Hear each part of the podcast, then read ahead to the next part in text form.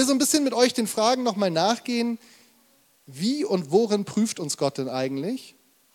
Welche Strategien gibt uns die Bibel mit auf den Weg, um die Prüfungen, die Gott uns so gibt, zu bestehen?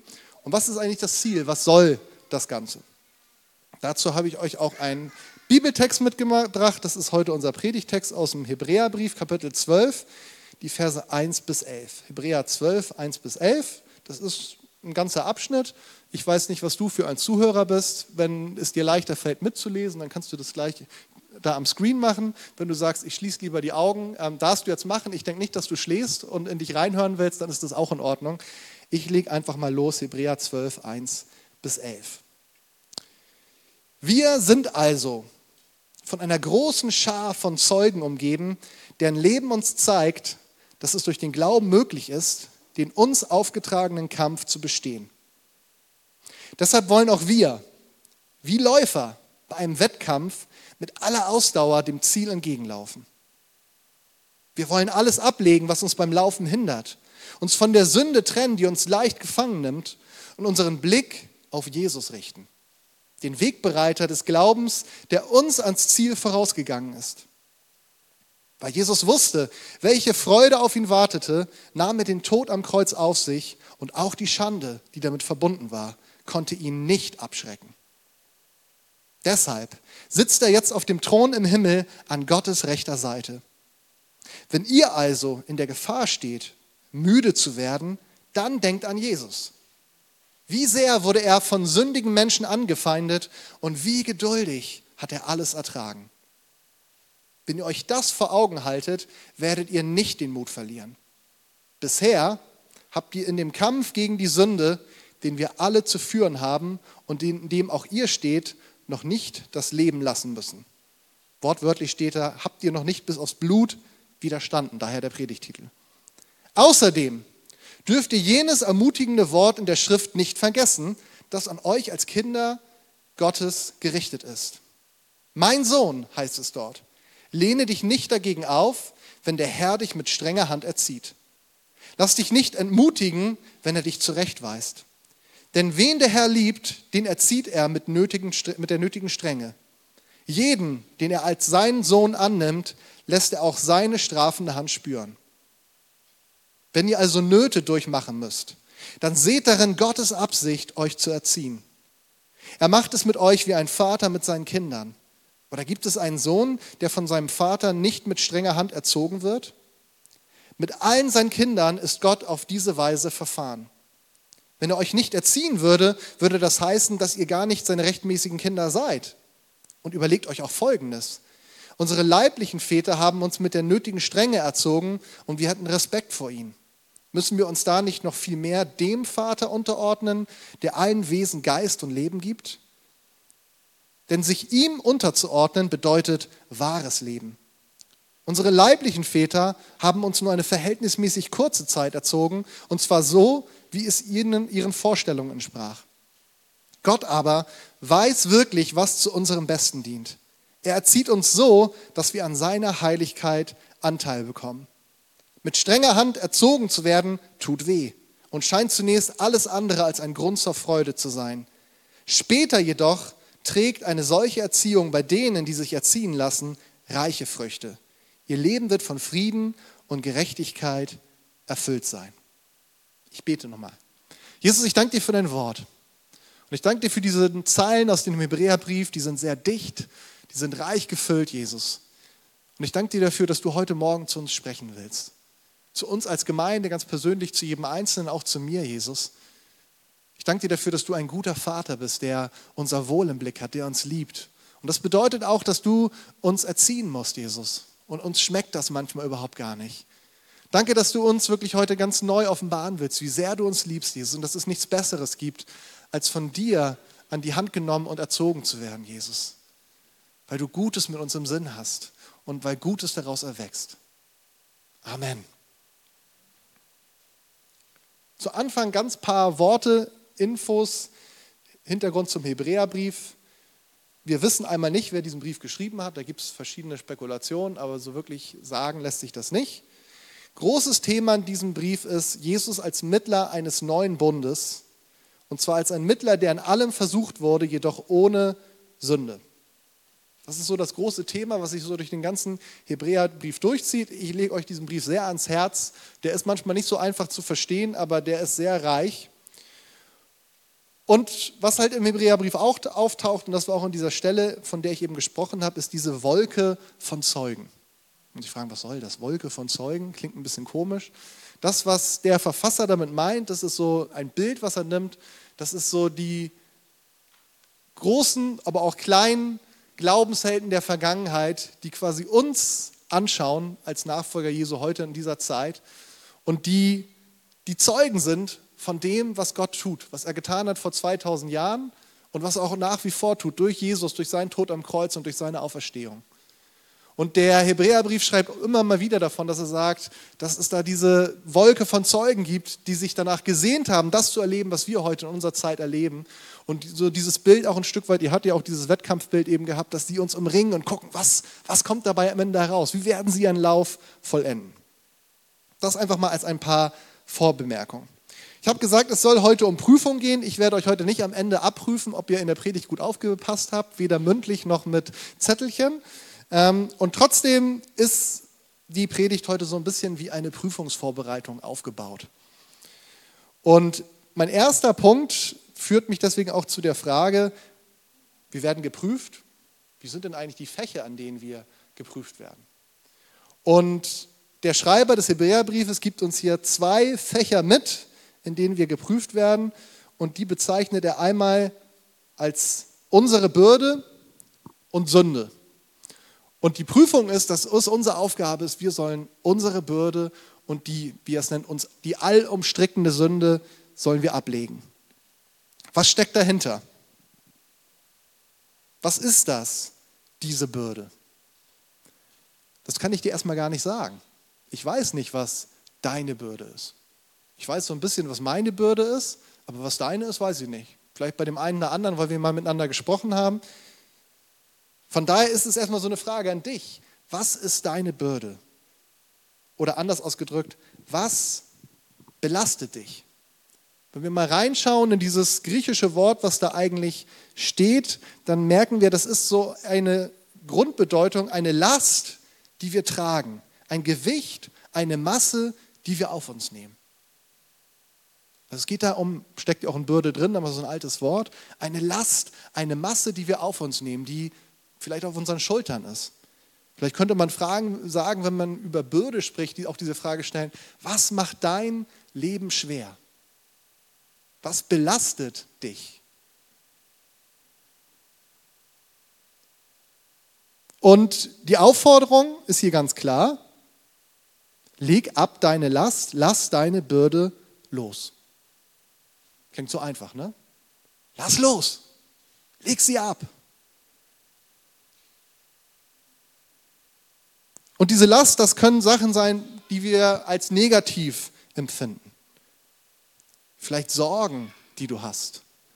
Oder irgendein Thema, vielleicht ist es noch nicht mal eine Sorge, aber die ganze Zeit kreisen deine Gedanken darum oder immer wieder.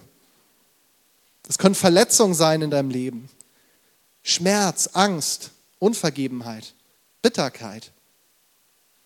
Wir könnten die Liste wahrscheinlich fortsetzen. Das kann aber auch sowas sein wie eine Verantwortung, die du trägst. Was ja erstmal gar nicht schlecht ist. Gott sucht ja nach Menschen, die bereit sind, Verantwortung zu übernehmen. In ihrem Leben, in der Gemeinde. Das Problem beginnt erst in dem Moment, wo wir auf einmal merken, diese Verantwortung, das ist meine Last. Die trage ich alleine.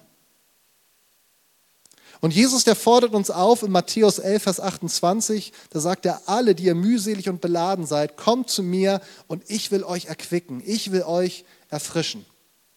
Und dann im nächsten Vers, Vers 28, in Matthäus 11, sagt er was Spannendes. Er sagt, nehmt mein Joch auf euch und lernt von mir, denn ich bin gütig und von Herzen demütig, so werdet ihr Ruhe finden für eure Seele. Klingt doch irgendwie paradox, macht doch keinen Sinn. Jesus sagt, kommt zu mir, gebt mir eure Last, eure Bürde und dann nehmt meine Last. Aber so werdet ihr Ruhe finden für eure Seele. Also eine Last, die wir von Jesus bekommen, die irgendwie eine andere Qualität hat. Wir plagen uns nicht mehr mit dem ab, was unser Leben schwer macht, sondern wir bekommen von Jesus eine Last, die einen großen Unterschied zu der Last macht, die wir vorher getragen haben. Nämlich der Unterschied ist, an deiner Last, da schleppst du ganz allein. Die trägst du ganz allein. Ja, Jesus ist mit dir, ohne Frage. Aber wenn du die Entscheidung triffst und sagst, das ist meine Last, die gebe ich nicht ab, dann bleibt Jesus trotzdem bei dir. Aber du wirst sie alleine tragen. Er läuft nebenher und ärgert sich oder ist traurig darüber, dass du nicht bereit bist, loszulassen.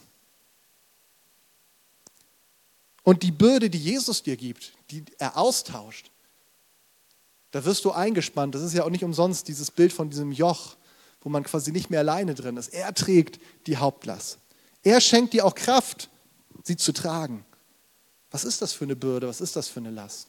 Die Last Jesu ganz grundsätzlich, ohne jetzt ins Detail zu gehen, ist, dass es da eine Welt gibt, dass es Menschen gibt, die verloren sind und die das Evangelium hören sollen die die Botschaft vom Kreuz hören sollen, dass Jesus gestorben und auferstanden ist, dass er auch sie frei machen will von ihren Lasten. Und genau das ist eine Last, die im Endeffekt unser Leben leicht macht. Ja, auch das ist nicht so einfach, das zu sehen, die Verlorenheit. Da hatte auch Jesus ordentlich dran zu knapsen. Aber am Anfang diese Botschaft, die dahinter steckt, die macht frei. Diese Last legt erstaunlicherweise eine tiefe Ruhe in unsere Seele, einen Frieden, den nur Jesus schenken kann. Und das ist so eine Prüfung, in der wir Tag für Tag immer wieder stecken. Ich weiß nicht, wie es dir geht, ich kenne das aus meinem Leben gut. Das ist ja nicht damit getan, dass ich einmal grundsätzlich die Entscheidung treffe, Jesus, ich will mir nicht mehr die Sachen so zu Herzen nehmen, ich will mich nicht mehr belasten, ich gebe das immer gleich alles an dich ab. Abgehakt. Es kommt immer wieder irgendwas Neues in unser Leben hinein und wir merken, ups, ich trage schon wieder da dran. Und dann sind wir aufgefordert zu sagen, Jesus, auch das gebe ich zu dir. Ich vertraue dir. Überleg dir doch mal heute und nutz die Gelegenheit, was ist so eine Last, mit der du dich gerade rumschleppst, rumträgst? Wo du vielleicht sogar bislang gedacht hast, ich muss das ja auch, das ist meine Verantwortung, das ist oder meine Schuld. Und Jesus sagt, vielleicht ist es sogar deine Verantwortung, vielleicht ist es deine Schuld, aber ich will es trotzdem auf mich nehmen. Also, erstes Prüfungsfach, Bürde ablegen. Zweites Prüfungsfach, da geht es um die Sünde, die äh, uns leicht umstrickende Sünde ablegen. Und da darf man natürlich die Frage stellen, was ist denn das eigentlich genau Sünde? Also jetzt ohne jetzt irgendwelche Beispiele gleich zu nennen. Erstmal ist Sünde nichts anderes als Zielverfehlung. Ich habe das schon oft genannt, also die ihr mich schon häufiger predigen gehört habt, ich habe das schon häufiger gesagt. ist dieses Bild aus der Antike, wenn die Bogenschützen auf eine Zielscheibe gezielt haben und wenn der Pfeil daneben ging, dann schallt es über den Platz Sünde. Und das war nicht dieses Norddeutsche, da kennt man das ja auch, wo dann irgendwie, oh, das ist ja Sünde. Sondern damit einfach gemeint, ging daneben. Das ist erstmal Sünde, ganz grundsätzlich. Auch wenn wir wissen, am Kreuz sehen wir, was für ein schreckliches Gesicht auch die Sünde hat. Aber ganz grundsätzlich ist es einfach mal, wenn wir ganz nüchtern rangehen, daneben, Ziel verfehlt, Und wann verfehlen wir denn das Ziel unseres Lebens? Da gibt es eigentlich zwei Möglichkeiten. Einmal, wenn wir uns gegen Gottes Gebote auflehnen. Also Gott hat ganz klar gesagt, fangen wir bei den zehn Geboten an, aber es gibt ja noch einiges mehr. Was weiß ich, liebe deinen Nächsten wie dich selbst. Ich mache das aber nicht, ist das Sünde. Wenn statt Liebe nehmen wir mal das Gegenteil, muss ja nicht gleich so schlimm sein, Hass oder Bitterkeit mein Leben bestimmt. Und so gibt es viele Beispiele in der Bibel, wo Gott ganz klar sagt, das ist mein Weg, den ich für euch habe. Und wenn wir ihn nicht nachfolgen, ist es Sünde. Aber die andere Seite von Sünde, und die ist genauso relevant, ist, wenn Gott uns etwas sagt, was wir tun sollen. Und oft hängt das ja zusammen und wir tun es nicht. Also das eine kann sein, wir verstoßen seine Gegengebote, wir tun etwas, was wir nicht tun sollten. Aber das andere kann auch genauso sein, wir tun etwas nicht, was wir tun sollten. Also Gott hat ja zum Glück nicht nur für unser Leben irgendwie so eine Liste, das dürft ihr alles nicht. Und wenn ihr euch daran gehalten habt, dann lebt ihr sündenlos. Sondern er hat ja auch Dinge, die er sich für unser Leben wünscht, Ziele, die er uns setzt, sagt, da will ich mit euch hin. Und das ist genauso wichtig. Auch dann verfehlen wir unser Ziel. Das können falsche Verhaltensweisen sein. Und der Hebräerbrief sagt uns, es ist so leicht, dass uns das so einlullt. Wir verstricken uns da irgendwie drin. Auf einmal merken wir in unserem Leben, ich bin überhaupt gar nicht mehr da, wo Gott mich haben will. Und das kann ganz was Heftiges sein. Es gibt natürlich auch heftige Sünden. Aber es kann doch irgendwie so einfach so, so ein Einlullen sein, dass ich irgendwie merke, ich bin irgendwie von dem Weg, den Gott für mich hat, ich merke, ich bin davon abgekommen. Und wir werden dazu mutigt, Leute, das ist eine Prüfung, legt es ab. Genauso wie ihr eure Lasten ablegen sollt, sollt ihr das ablegen, dass ihr nicht ganz auf der Spur mit Gott seid. Der Schreiber des Hebräerbriefes fordert uns auf, alle falsche Haltungen und Verhaltensweisen abzulegen und endlich das zu tun, von dem wir eigentlich schon längst wissen, dass es richtig ist. Welchen Auftrag hat Gott für dich und aus irgendeinem Grund willst du ihn einfach nicht erfüllen? Großes Beispiel aus der Bibel ist Jona. Der soll nach Ninive gehen und dort sagen, Leute, wenn ihr nicht umgeht, umkehrt, dann geht es euch schlecht. Und Jona geht einfach nicht. Der geht genau in die andere Richtung. Also er geht schon, aber er geht in die andere Richtung. Und Gott holt ihn wieder ein. Was will Gott von dir? Und vielleicht, wenn du es gar nicht weißt, ist es mal an der Zeit, ihn zu fragen. Was hat er vor mit dir? Wo will er dich gebrauchen? Und du sitzt zurzeit auf deinem Stuhl, also jetzt nicht nur jetzt, sondern auch im übertragenen Sinne, und bewegst dich einfach nicht. Und Gott sagt, ich habe was vor mit dir. Ich habe was hineingelegt in dein Leben. Leg los mit meiner Hilfe. Und das ist auch der Grund, warum hier das Ganze mit einem Wettlauf verglichen wird. Und das führt mich jetzt schon zu meinem nächsten Punkt. Prüfungsstrategien. Wie kommen wir durch diese Prüfung durch? Denn der Hebräerbrief, der schmiert uns hier kein Honig um den Bart. Der sagt nicht, ach, das ist alles überhaupt gar kein Problem. Super easy, keine Schwierigkeit, sondern der ist schon sehr deutlich darin, dass er sagt, ja, das ist keine leichte Aufgabe, vor die ihr hier gestellt werdet. Und deswegen vergleicht er unser Leben auch mit einem Wettlauf. Ein Wettlauf, wo wir durch diese Bürden in unserem Leben, diese Lasten, die immer wieder kommen wollen und auch diese Sünde, dass wir irgendwie vom Weg abkommen, immer wieder behindert werden. Das zieht und zerrt und drückt uns und irgendwie kommen wir nicht in die Gänge. Und er sagt, ihr müsst es loswerden, damit ihr endlich richtig durchstarten könnt. Und er wird dann sehr drastisch, er sagt, manchmal ist es ein Kampf bis aus Blut. Ist ja auch so, was sich in unserer Umgangssprache erhalten hat. Ne? Also bis aus Blut kämpfen. Also das klingt ja schon heftig, ohne Frage. Es geht darum, dass wir mit Ausdauer laufen. Aber das Spannende ist, es geht jetzt nicht darum, dass wir uns ganz besonders anstrengen. Also meine Predigt, wenn ihr das heute bei euch ankommt, ist was schiefgelaufen. Ich will nicht, dass ihr nach Hause geht und sagt, ah, Gini hat gesagt, wir sollen uns ganz besonders anstrengen, dann wird das schon. Ganz egal, wie wir uns anstrengen, aus unserer eigenen Kraft werden wir die, den Prüfungen unseres Lebens nicht bestehen können. Sondern das wird uns halt auch mitgegeben. Er sagt, der Schlüssel ist, dass wir es schaffen, die Prüfung zu bestehen, ist, wir schauen auf Jesus. Und in Matthäus 14 finden wir ein Bild, wo uns das sehr plastisch gemacht wird, was es bedeutet, auf Jesus zu schauen. Die Szene in Matthäus 14 ist folgendes. Jesus hat seine Jünger losgeschickt, die sollen schon mal losfahren. Das ist nach der Speisung auch der 5000. Jesus hat sich auf den Berg zurückgezogen, um zu beten. Er sagt, fahrt schon mal los, macht euch auf den Weg über den See. Und sie geraten in den Sturm hinein. Und kommen langsam zu dem Punkt, wo sie denken, oh, das wird jetzt langsam bedrohlich, wir könnten absaufen.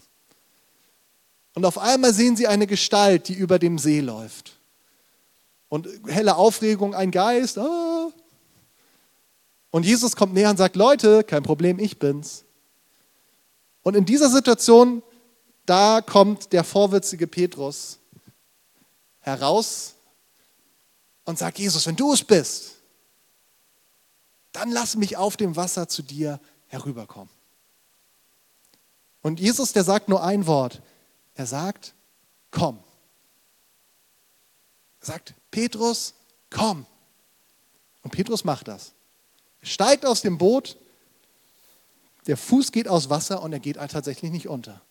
und er geht, wie weit dann auch immer, wenn ihr die Geschichte kennt, wisst, irgendwann hat er den Fokus weniger auf Jesus und mehr auf den Wellen und er bekommt es mit der Angst zu tun und dann fängt er an zu sinken und Jesus rettet ihn in der letzten Sekunde. Aber das, was mir wichtig heute ist, in diesem Zusammenhang ist, und das ist so eine Sache, die ich neulich, ich saß in der Predigt auf einer Pastorentreffen, das ist mir so neu ins Herz gefallen. Der Sprecher war ein Gastsprecher aus den Philippinen, der meinte, dass ihm so aufgefallen ist, und da habe ich mich überführt gefühlt, er gesagt hat, irgendwie kenne ich das immer so, wenn wir darüber reden, das, was Jesus auf dem See gehalten ist, ist, dass er auf Jesus geschaut hat. Ist ja auch nicht ganz falsch. Aber das ist nur die halbe Wahrheit. Er sagt, das, was eigentlich das Wesentliche ist, ist, dass Jesus komm gesagt hat. Weil wenn wir bei diesem auf, dem, ähm, auf Jesus schauen bleiben, dann sind wir wieder nur bei uns. Ich muss nur auf Jesus schauen, ich muss das irgendwie hinkriegen und dann werde ich die Prüfung meines Lebens bestehen. Ball ist wieder bei uns. Ist auch nicht ganz verkehrt. Natürlich haben wir auch unseren Anteil. Aber es fängt nicht damit an. Es fängt damit an, dass Jesus zu dir und zu mir sagt, komm, komm zu mir. Also es geht ja nicht nur darum, dass Petrus mal gemütlich auf dem Wasser laufen soll, irgendwo hin, sondern er hat ja ein Ziel gehabt. Er wollte zu Jesus. Und das ist genau das, was uns Orientierung gibt in allen Herausforderungen unseres Lebens, dass wir dahin wollen. Wir wollen zu Jesus. Die Prüfungen, die Schwierigkeiten, die sind ja nicht in Selbstzweck. Die sollen uns dabei helfen, dass wir durch sie hindurch zu Jesus kommen. Wie auch im Psalm es heißt, und wenn ich auch wanderte im finsteren Tal, fürchte ich kein Unglück, denn du bist bei mir. Und am Ende von dem Teil, da wartet der gedeckte Tisch.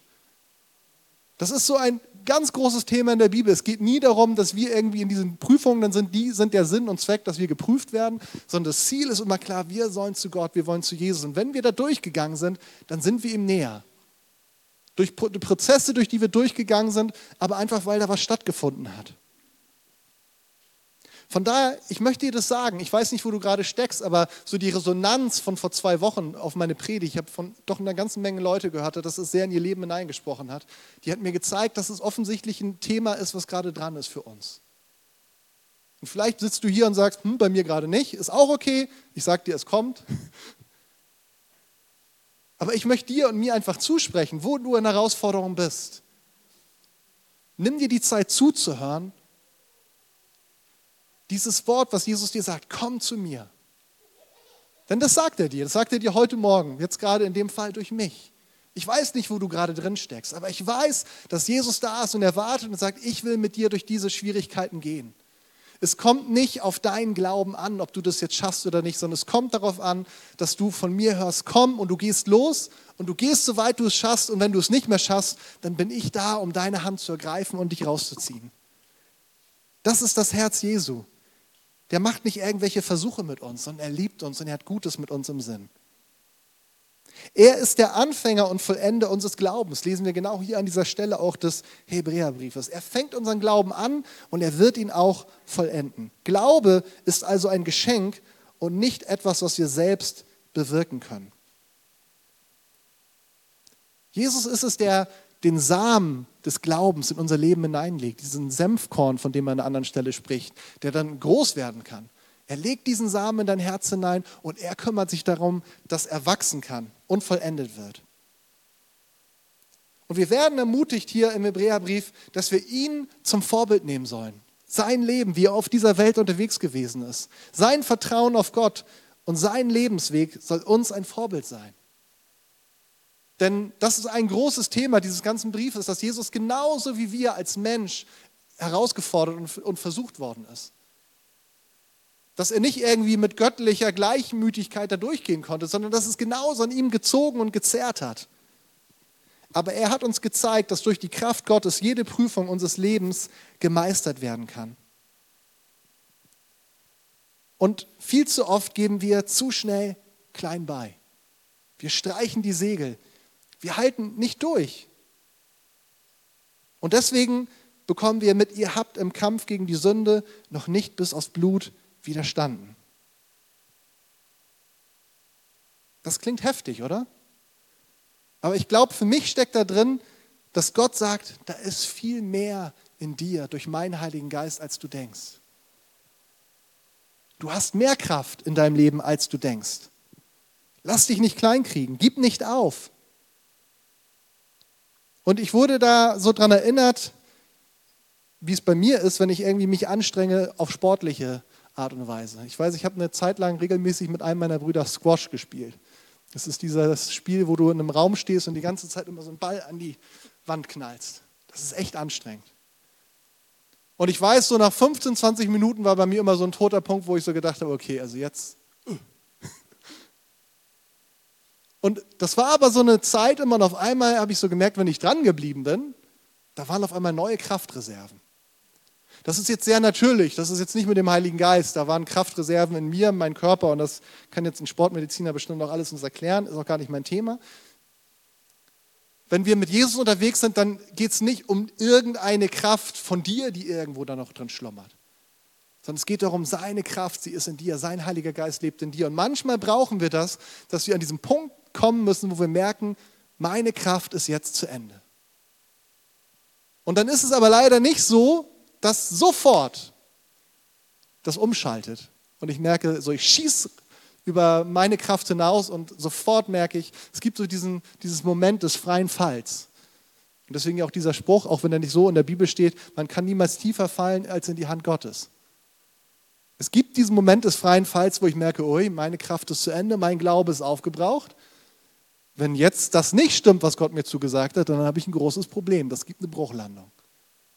Aber wisst ihr, was das Geniale? Ich kann es aus meinem eigenen Leben sagen wenn wir an ihm dranbleiben, es wird keine Bruchlandung geben. Das heißt nicht, dass das alles easy ist. Das heißt auch nicht, dass es sich manchmal so anfühlt, als ob ich vielleicht gerade eine Bruchlandung hingelegt habe.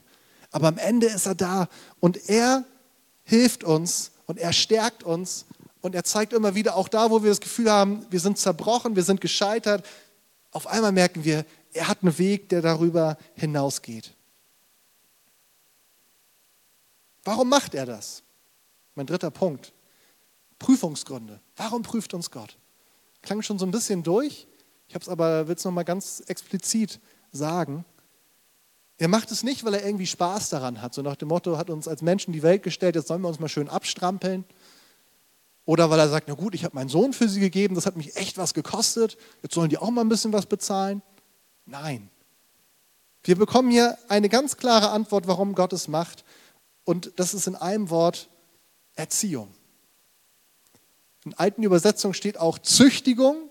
Das schwingt auch so ein bisschen mit drin, aber ich finde diese Übersetzung Erziehung tatsächlich wesentlich besser. Bei Züchtigung, da haben wir gleich irgendwie immer so, also ich zumindest, den Stock vor Augen, der auf uns niedersaust. Gott will uns erziehen. Wir lesen hier, wen der Herr liebt, den erzieht er. Und in diesem griechischen Wort steckt drin unterrichten, unterweisen, bilden, belehren, aber auch das gehört dazu, auch zurechtweisen. Von daher sind diese Prüfungen, die Gott uns hineinführt, die haben keinen Selbstzweck, einfach mal um eine Prüfung zu machen, sondern er will mit uns zu einem Ziel. Er möchte uns zu erwachsenen und mündigen Christen erziehen. Und deswegen lernen wir mit ihm Schritt für Schritt in den unterschiedlichen Prüfungen zu bestehen und wir reifen dadurch in unserer Persönlichkeit und in unserem Glaubensleben. Das Ziel der Prüfung ist, dass er uns dadurch näher zu ihm bringen will. Unsere Beziehung zu ihm soll sich dadurch vertiefen. Und genau das ist auch damit gemeint, wenn wir lesen, wir sollen seiner Heiligkeit teilhaftig werden. Denn wir können ihm nur nahe sein, wenn wir heilig sind, so wie er heilig ist. 1. Petrus 1, die Verse 14 bis 16 beschäftigen sich nochmal ein bisschen intensiver mit dem Thema. 1. Petrus Kapitel 1 ab Vers 14. Richtet euch als gehorsame Kinder Gottes nicht mehr nach den eigensüchtigen Wünschen aus jener früheren Zeit, als ihr noch nichts von Christus wusstet. Der, der euch berufen hat, ist heilig Darum sollt auch ihr ein durch und durch geheiligtes Leben führen. Es heißt ja in der Schrift, ihr sollt heilig sein, denn ich bin heilig. Gott will, dass wir näher zu ihm kommen, gerade durch Herausforderungen und Prüfungen in unserem Leben. Das Schwierige ist, dass leider oft das Gegenteil geschieht. Und das hängt damit zusammen, wie reagieren wir in diesen Situationen. Das Ziel ist, wir sollen unserem himmlischen Vater näher kommen. Und ich glaube, das Problem liegt oft daran, dass wir nicht verstehen, wie sehr er uns liebt und wie gut er es mit uns meint. Wenn unsere Grundannahme ist, Gott liebt mich nicht, der hat ein Problem mit mir, dann kann ich natürlich ganz schwer damit umgehen. Und das bringt mich dann dazu, dass ich anfange, Gott anzuklagen. Wie kannst du das mit mir machen?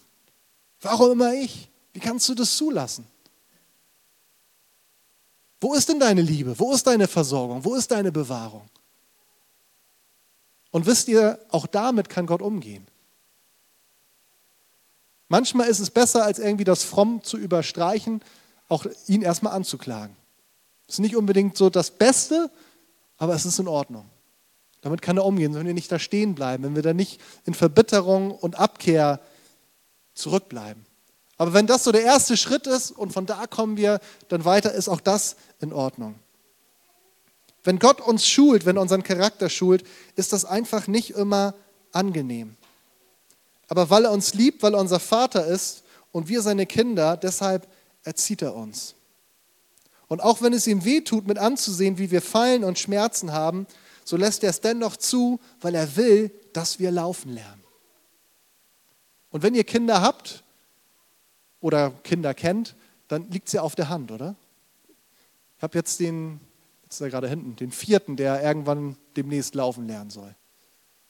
Eltern würden einen schlechten Job machen, wenn sie ihr Kind, man kann ja hinfallen und sich wehtun, davor bewahren würden, dass sie nicht hinfallen.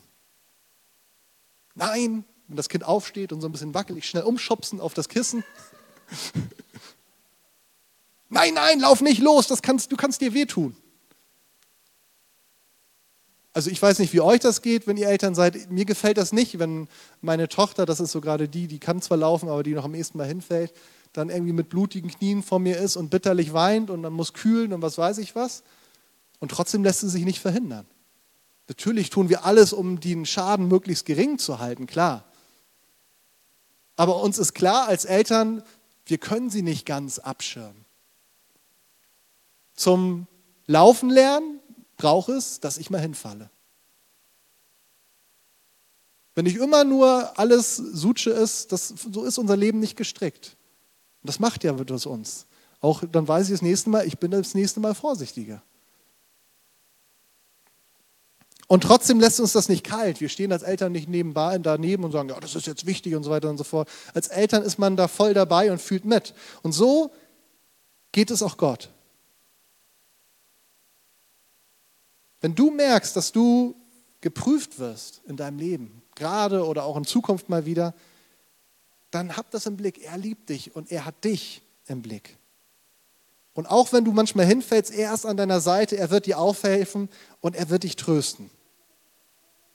Und das führt mich zum letzten Punkt meiner Predigt. Ich habe ihn Prüfungserfolge genannt. Was kommt da am Ende bei raus? Also mir geht es zumindest so, wenn ich durch eine schwierige Zeit in meinem Leben gehe und so ein bisschen so, ein, so eine Perspektive habe, da will Gott mit mir hin, dann wird es schon mal auf jeden Fall leichter ein Stück weit. Wie reagierst du auf Prüfungen in deinem Leben, wenn es so richtig zur Sache geht? Und auch da ist die Bibel nicht unrealistisch. Der Hebräerbrief sagt uns, ja, in der Prüfung erleben wir vor allem Traurigkeit. Aber wenn wir durch die Prüfung lernen und üben, dann wird unser Leben von Frieden und Gerechtigkeit erfüllt werden. Oder wortwörtlich heißt es, wir werden am Ende die friedvolle Frucht der Gerechtigkeit haben. Klingt noch, weiß ich nicht, nicht so stark, nicht so gut greifbar, oder? Ich weiß nicht, wie euch das geht. Wenn jemand dich gefragt hätte heute Morgen, du, was wünschst du dir für dein Leben? Du wirst sagen, die friedvolle Frucht der Gerechtigkeit. Wahrscheinlich nicht, oder? Von daher, da müsste man jetzt mal tiefer reingehen, was steckt denn da alles dahinter? Friede und Gerechtigkeit. Also Gerechtigkeit Gottes, die er mir schenkt, dass ich weiß, ich bin mit ihm ganz im Einklang. Ich näher mich ihm immer näher an. Und dieser Friede, das ist ja auch nicht irgendwie so dieses Friede, Freude, Eierkuchen, sondern ein Friede, wo Jesus sagt, das ist ein Friede, den kennt die Welt nicht. Ein Friede, der höher ist als alle unsere Vernunft.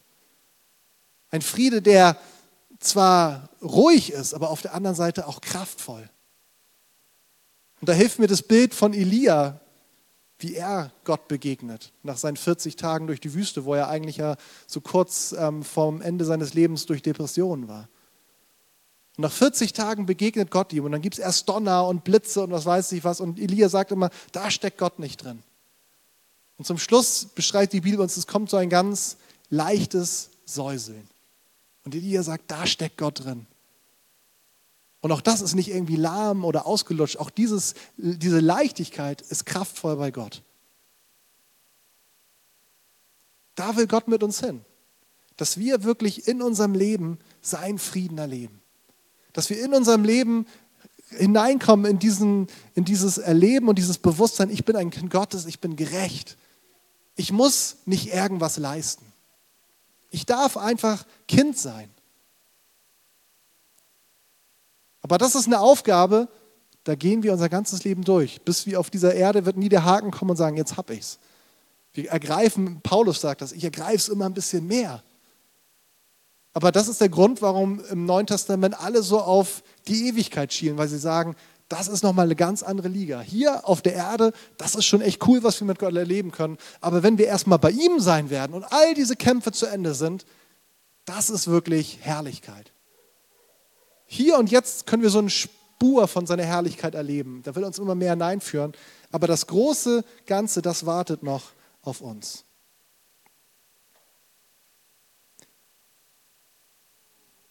Wir werden der Heiligkeit Gottes teilhaftig werden, schreibt der Hebräerbrief.